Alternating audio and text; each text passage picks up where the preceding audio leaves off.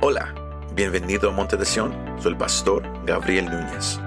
En esta ocasión compartimos el último mensaje en la serie El Advenimiento titulado Emanuel, donde miramos esa noche tan especial, donde Dios vino a habitar en medio de su creación. Espero que ese mensaje te anime y te fortalezca. La, la palabra esta mañana, iglesia, es Emanuel, Emmanuel. Porque esta mañana navideña celebramos como cristianos, observamos, si usted no ah, quiere usar esa palabra, observamos algo que sucedió una noche. Amén. Y hemos tocado este mes como el Señor Jesucristo, cuando Él vino, Él vino, miramos, Él vino a- a traer una esperanza al hombre. Él vino a hacer esa paz que el hombre necesita. La semana pasada tocábamos de cómo Dios mostró su amor hacia nosotros, dando a su único Hijo Jesús a que viniera a morir en la cruz por cada uno de nosotros. Y hoy cerramos es- es- este mes, hoy cerramos ese último domingo de este año, hablando de que, el Señor no nomás vino a, dar esperanza al hombre. Él no nomás vino a hacer la paz que- que el alma del hombre necesita. Él no nomás vino a demostrar ese amor que Dios tiene hacia la humanidad. Pero él, él también vino a dar un gozo que el mundo no te puede dar. Hay un corito bien famoso que dice, este gozo que yo siento en mi alma, solo Cristo me lo pudo dar. Solo Cristo me pudo dar este gozo que yo siento en mi alma. Y es por eso que esta mañana hoy estamos aquí gozosos. We're happy. Al menos que haya alguien aquí triste o enojado. Si, si alguien aquí triste enojado, yo, le recomiendo escuche el mensaje para que usted salga de aquí con gozo. Voltee a su vecino y dígale, ¿tienes gozo esta mañana? Are you joyful this morning? ¿Tienes gozo esta mañana? El pasaje que, que yo acabamos de, de- de- mirar es un pasaje bien conocido, bien famoso. Se, se- se- lee mucho en, en- esta temporada. Más la, la clave que, que yo quiero que usted agarre esta mañana es, es lo que el ángel él le dijo a estos pastores que estaban cuidando sus ovejas. Eh, Estos pastores que, eran la, la- la clase más vaca en la sociedad. De cómo el ángel se le apareció a ellos. Y la, la- cosa bien hermosa es que el Señor cuando, cu- cu- cuando, Él escoge, Él no hace acepción de personas. Él no escoge al bien vestido. Él no escoge al que tiene más dinero. Él escoge a que Él quiere escoger. Él escogió a la clase más vaca en esos tiempos para dejarles saber a ellos. Ellos, e- e- ellos eran los primeros que, que iban a escuchar estas buenas noticias. Pero esas buenas noticias, ustedes lo, lo conocemos como el Evangelio. El ángel, él vino a dejarles saber a esos pastores unas buenas noticias. Si usted ha estado aquí este mes, usted ha, ha escuchado de, de- la condición en la cual se encontraba Israel en esos tiempos, la condición del hombre, de cómo estaba perdido espiritualmente, aún físicamente estaban perdidos. Dios no había hablado por cientos de años, el hombre no había escuchado una palabra fresca de Dios. Más de repente Dios empezó a hablar una vez más. Y el plan que el Señor él había tenido desde la fundación del universo, él ahora lo estaba poniendo en acción. Pero lo, lo- que me llamó la, la atención al leer este pasaje era que, que el ángel dijo que esas buenas noticias iban a producir algo en el, en- en el corazón, en el alma, en el exterior de la persona que iba a escuchar es- es- es- esas buenas noticias. Esas buenas noticias no iban a producir terror. Las buenas noticias no iban a producir enojo. Las buenas noticias iban a producir gran gozo. Great joy, gran gozo. Y esa palabra en lo, en lo original significa alegría o deleite.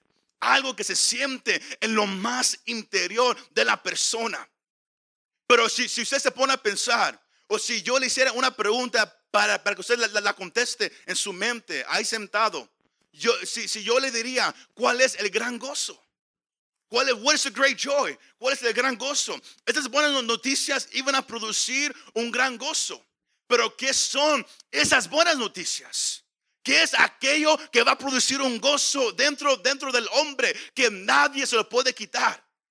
Yo vengo a decirle esta mañana que Cristo, Él vino a dar gozo al alma de la humanidad. Él vino a dar gozo al corazón del hombre que se siente alejado. Él vino a dar gozo al, corazón del hombre que, que, se siente con ansiedad, con temor, con preocupación. Él vino a dar gozo a la humanidad, iglesia. ¿Y cuál es este gran gozo? Es la verdad. Es la verdad que el Dios que estaba allá en los cielos, el Dios en el cual nadie nunca había mirado, el Dios en el cual nadie aún por mucho tiempo sabía su nombre, ahora Él se, estaba haciendo más personal con el hombre. Porque Dios tomó la forma humana. Él se hizo como uno de nosotros. Pero Él se hizo como uno de nosotros. No, no, no, no nomás para venir. No nomás para estar con nosotros. Él lo hizo para salvarnos. Eso es el gozo que produce ese evangelio que predicamos, iglesia. Que el Dios que, que, que, por mucho tiempo estaba alejado, en el cual el hombre no podía acercarse a Dios. Si usted lee el Antiguo Testamento, había tantas leyes, había tantos requisitos que el hombre tenía que cumplir para poder nomás llegar a una cierta distancia de Dios. Ahora Dios había dicho, eso lo voy a hacer a un lado. Y ahora yo mismo voy a venir a cumplir todo lo, que yo he puesto para que tú puedas estar cerca de mí. Esas son las noticias de gran gozo, iglesia. Por eso el ángel dice ahí en, el versículo 10, pero el ángel les dijo, no teman. Ellos estaban asustados, no teman, porque les traigo buenas nuevas de gran gozo que serán no nomás para uno o dos, pero para todos, para todos, para todo el pueblo que les ha nacido hoy en la ciudad de David un Salvador, que es Cristo el Señor. Eso es, eso es las buenas noticias. La razón por la cual observamos esta temporada y todo el año que Cristo vino no nomás a ser un buen maestro, Él no vino a enseñar a la gente cómo ser buena gente, no, Él vino a salvar una humanidad que estaba perdida en pecado en camino al infierno. Como, hablábamos, si, si ustedes estuviéramos bien, no, no había necesidad de un Salvador, pero porque la humanidad nace en pecado, ya nace bajo la ira de Dios, sin esperanza. Alguien tuvo que venir a ser la esperanza. El hombre nace ya en enemistad con Dios, mas alguien tuvo que venir a traer paz entre Dios y el hombre. Y se llama Jesús de Nazaret. Cuando dicen amén? Más lo que ese ángel anunció a esos pastores fue lo mismo que él anunció a José. Mm, la, mayoría casi no habla de lo que el ángel él le dijo a José. Porque, porque recuerden, José y María, ellos estaban ah, ah, comprometidos para casarse. Más, María de repente estaba ahora embarazada. Y José, la, la Biblia eh, habla de José, que él era un hombre recto, un hombre bien, a righteous man que él era un hombre justo y, él no la quería avergonzar, sino el día que, él la miró, porque ella había ido con Elizabeth por unos meses y ella regresó embarazada. Uno, uno más se puede imaginar todo lo que estaba pasando por la mente de este hombre. Y, él pensó, ¿sabes qué? La voy a dejar en secreto. La, la voy a dejar, vamos a romper este contrato que tenemos para casarnos, lo vamos a romper. Sino Mateo el capítulo 1, el versículo 20 dice, pero mientras pensaba en esto, hablando de José, se le apareció en sueños un ángel del Señor. Quizás fue el mismo que, se le apareció a, los pastores. Un ángel del Señor diciéndole, José, hijo de David, no temas recibir a María tu mujer, porque el niño que se ha engendrado en ella es del Espíritu Santo. Aquí miramos cómo este ángel, él, él, le habla a José. Primero él le dice, José, lo conoce por nombre. Luego él le dice, hijo de David, dejándole saber el linaje de lo cual él, él tenía. Él venía del linaje del rey David. Más, él también él le deja saber, no temas, yo sé lo que está en tu mente. Yo, yo, yo, yo, yo sé todo lo que estás pensando ahorita, más el bebé que está en María no es de otro hombre, no es de algo raro, es de Dios mismo. Es de Dios mismo. Sino, mi- ah, ah, mi- miremos el versículo, el versículo 21. Después de que, Él le deja saber, después de que el ángel calma el temor que está en el corazón de, de José, después de que el ángel, Él le deja saber el origen de este niño que era de Dios mismo. Él le da ahora instrucciones y le deja saber lo que este niño iba a hacer, lo que había venido a hacer este niño. Y él dice, y dará luz un hijo y le pondrás, hablándole a José, tú le vas a poner por nombre Jesús. Jesus, diga Jesús. Un poco más, que me esta mañana, Jesús. Y le pondrás por nombre Jesús, porque Él salvará a su pueblo. ¿De qué? ¿De sus malas decisiones? ¿De, de ser mala gente? No, de sus pecados. Él le dejó saber lo que este niño vino a hacer. Porque si usted, si usted estudia la, historia, usted, sabe que el nombre Jesús era un nombre común en ese tiempo. Era un nombre común. El, el- el- es- el, eh, escritor Josefo, él habla de, más de 12 Jesuses que había en esos tiempos, famosos. Era un nombre reconocido, un, un nombre común. ¿Por qué? Porque ese nombre significa Yahweh salva, la salvación de Jehová. El, nombre de Jesús significa la salvación de Yahweh. Sino, sino el, el ángel, él dijo José, le vas a poner por nombre Jesús, porque él será la salvación de Dios. Dios ha mandado salvación a la humanidad a través de este niño.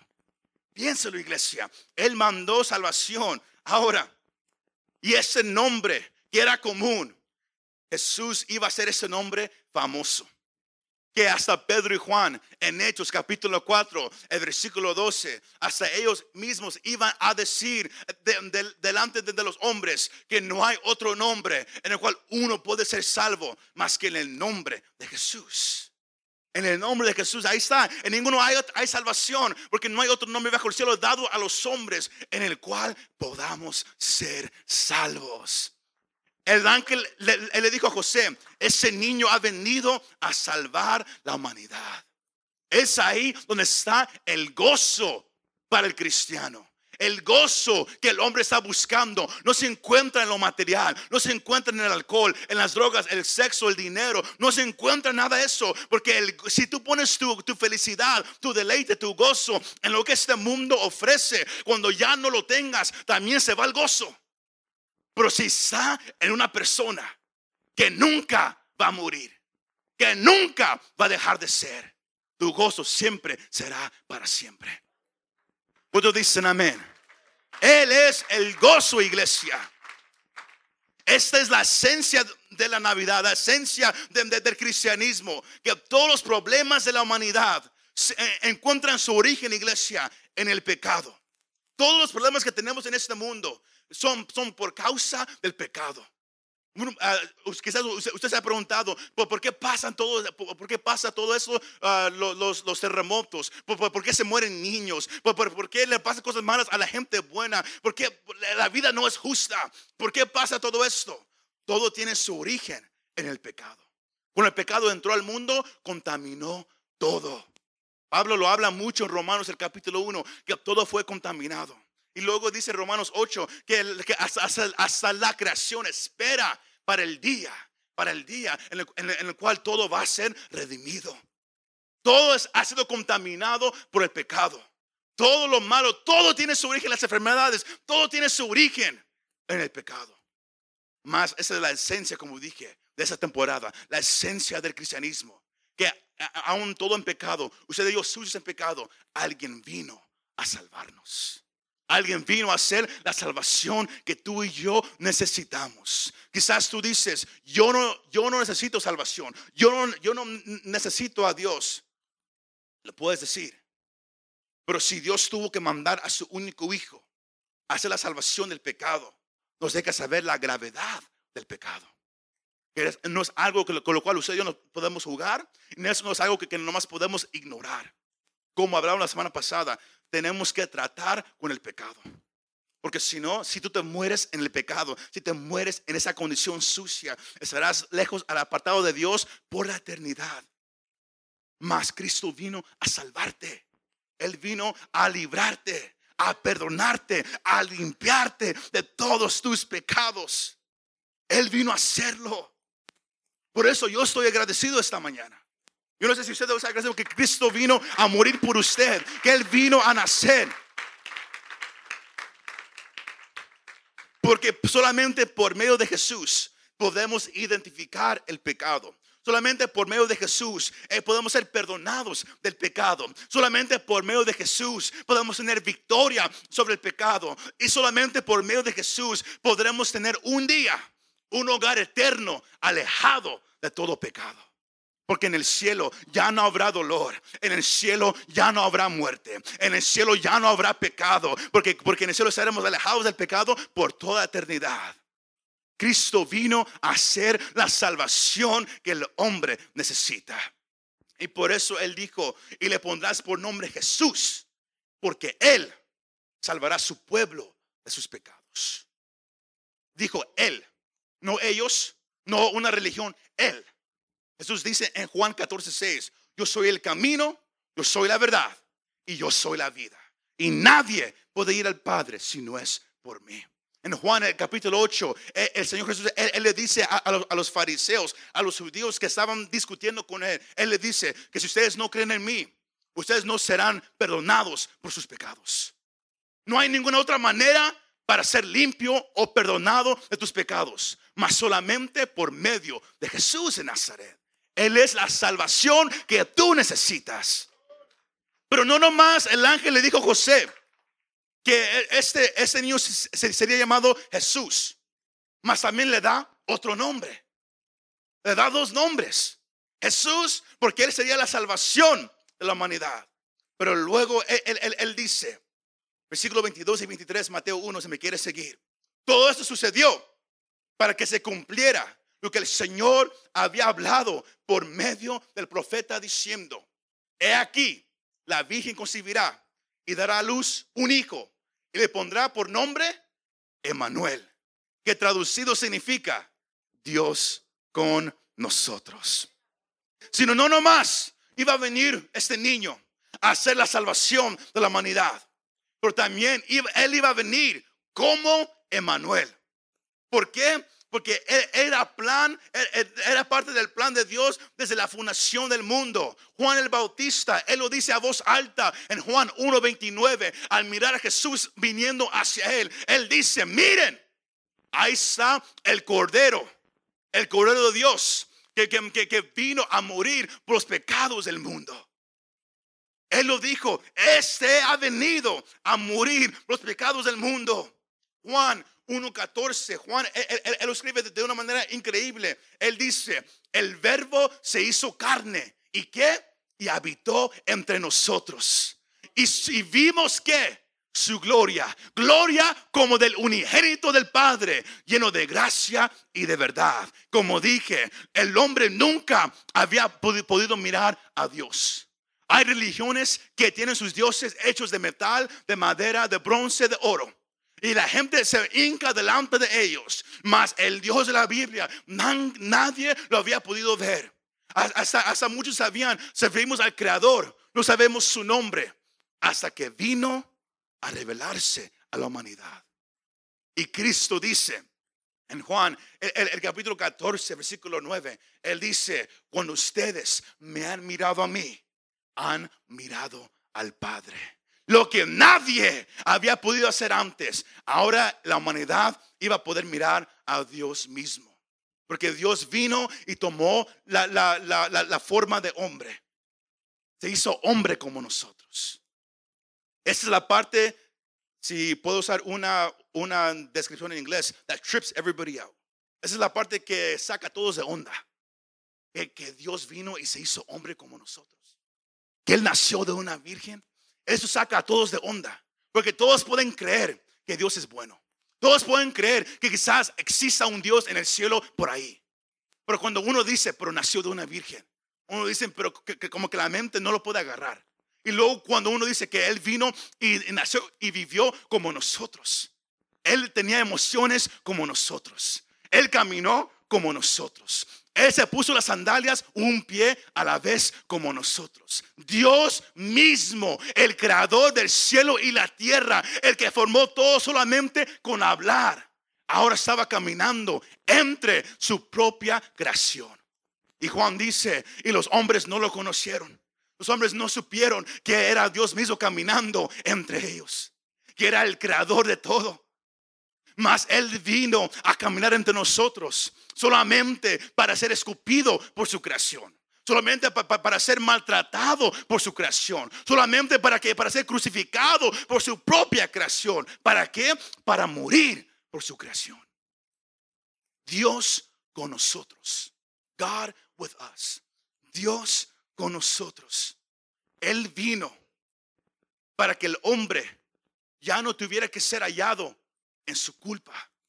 Según de Corintios 5:21 dice, al que no conoció pecado, lo hizo pecado por nosotros, para que fuéramos hechos justicia de Dios en él. El que no era sucio, todo fue puesto sobre él, para que tú no tengas que seguir viviendo tu vida sucio.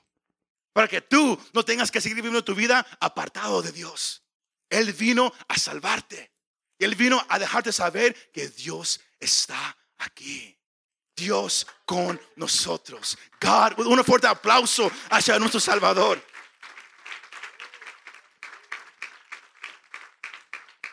En Cristo ya no tienes que ser hallado con culpa. En Cristo tú puedes ser perdonado por tus pecados y tener vida eterna. La semana pasada hablamos, Juan 3:16, porque de tal manera amó Dios al mundo que dio a su único hijo, para que todo aquel que le crea no se pierda más que, más tenga vida eterna. Porque Dios no mandó a su hijo para que, para que condenara al mundo, sino para que salvara al mundo.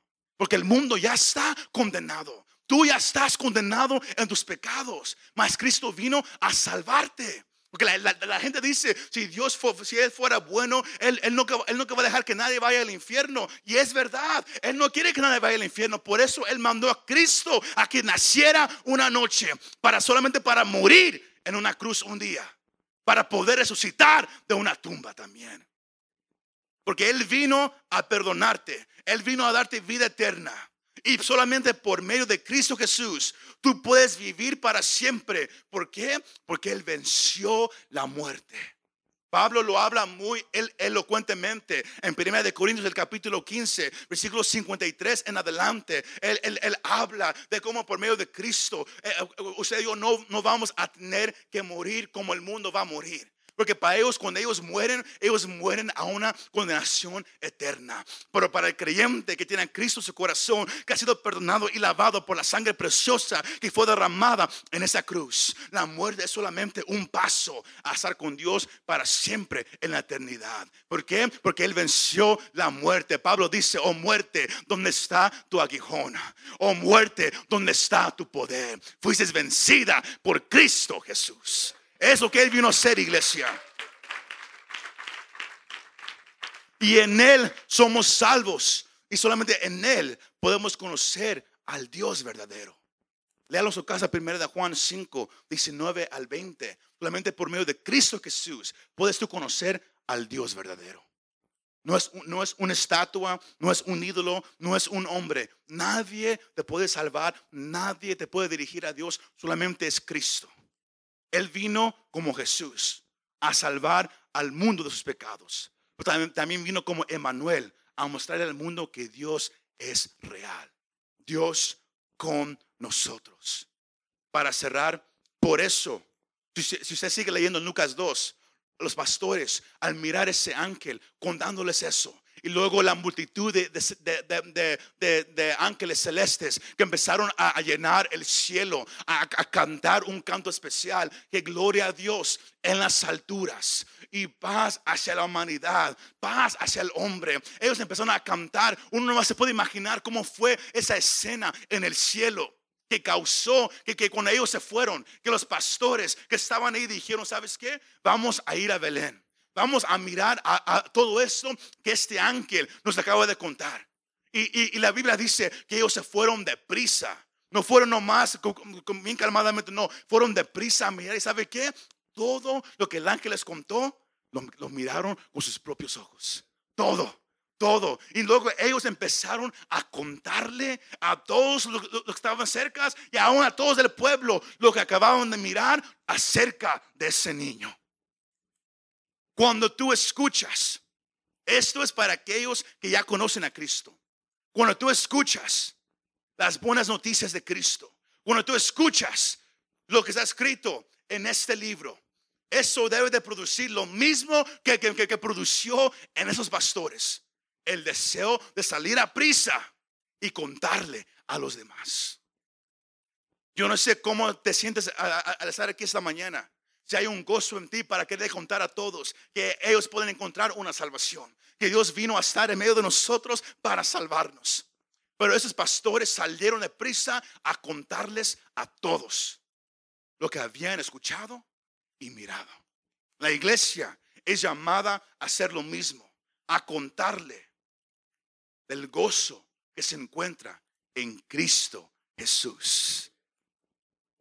Si usted lee su casa el pasaje de Mateo 2 acerca de, los magos, aún, aún hombres paganos, hombres que no conocían nada de Dios, que ellos tenían sus dioses, ellos tenían su forma de vivir. Hasta ellos reconocieron que este fenómeno en el cielo, esta estrella que estaba brillando, ellos empezaron a buscar, a buscar entre, profecías de varias religiones, de varios países. Y, luego ellos encontraron aquello que, estaba escrito en números acerca de cómo iba a salir una estrella para anunciar la llegada de un rey que iba a salvar a su pueblo.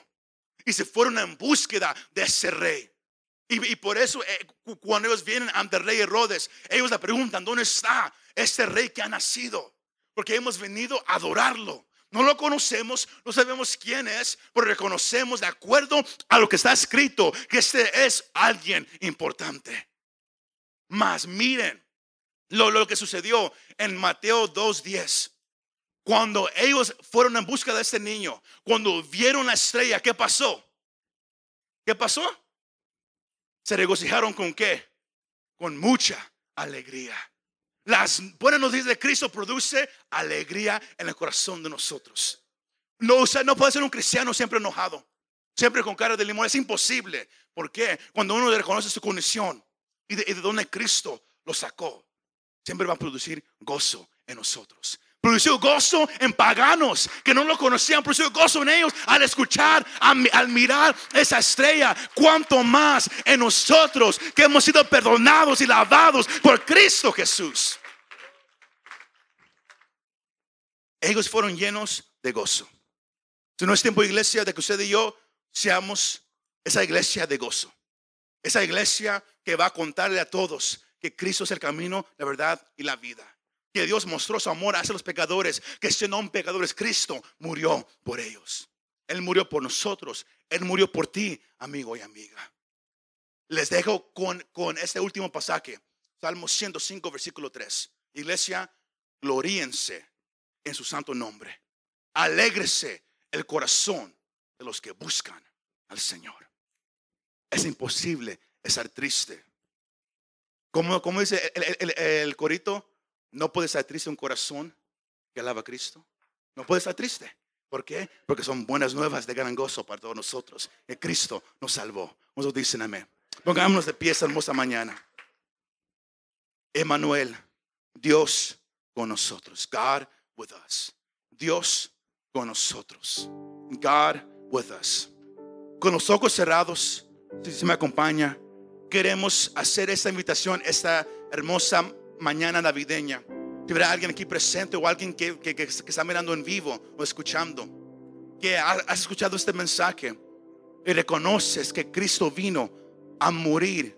Él, él nació solamente para morir y para resucitar, de acuerdo al plan de Dios, por los pecados que el hombre tiene. Él es la única esperanza que tú y yo podemos tener. Porque nacimos en pecado, nacimos alejados de Dios perdidos por la eternidad, mas Cristo vino a morir en nuestro lugar. Y tú también puedes ser perdonado de tus pecados. Tú nomás pones tu confianza en Cristo. No en un pastor, no, en una religión, no en una iglesia, no. Solamente en Cristo. Su nombre es Jesús, el Salvador del hombre, el que vino a salvar. Y si hubiera alguien aquí presente o, mirando que dice, yo quiero, yo quiero recibir ese regalo, yo quiero recibir a Cristo en mi corazón. Lo primero que, tienes que hacer es, reconocer que eres pecador, es, es poner tu confianza en Cristo y confesarlo como Señor y Salvador. Si hubiera alguien presente aquí, allá en vivo, nomás levante la mano ahí donde está. Y, haz esta oración de confesión. Esta oración no, no te va a salvar. Pero es una confesión donde, donde, pones tu mirada en Cristo. El único que salva se llama Jesús. Y Señor Jesús, yo reconozco que soy pecador. Reconozco mi condición y sé a dónde voy si me quedo así como estoy. Mas he escuchado que tú eres el Hijo de Dios. Que tú viniste a salvarme y a morir en mi lugar. Perdona mis pecados. Yo creo que tú eres Cristo, el Hijo de Dios. Que tú eres el único que me puedes salvar. Yo te confieso como mi Señor y Salvador. Y yo te doy gracias por perdonar mis pecados. Y te pido, ayúdame de aquí en adelante a vivir solamente para ti el resto de mi vida. Gracias por amarme aunque no lo merecía. Gracias por buscarme cuando estaba perdido. Gracias Jesús por ser mi Salvador. Amén y amén. Y usted ha hecho esta oración, déjenos saber. No hay nada más hermoso que comenzar una nueva vida en Cristo Jesús. Muchas gracias por escuchar este mensaje. Si te gustó este mensaje, compártelo con tus amigos y familiares. Para saber más de nuestro ministerio, visítanos montedesion.com o también puedes bajar nuestra app para el teléfono. Que Dios te bendiga y nos vemos la próxima vez.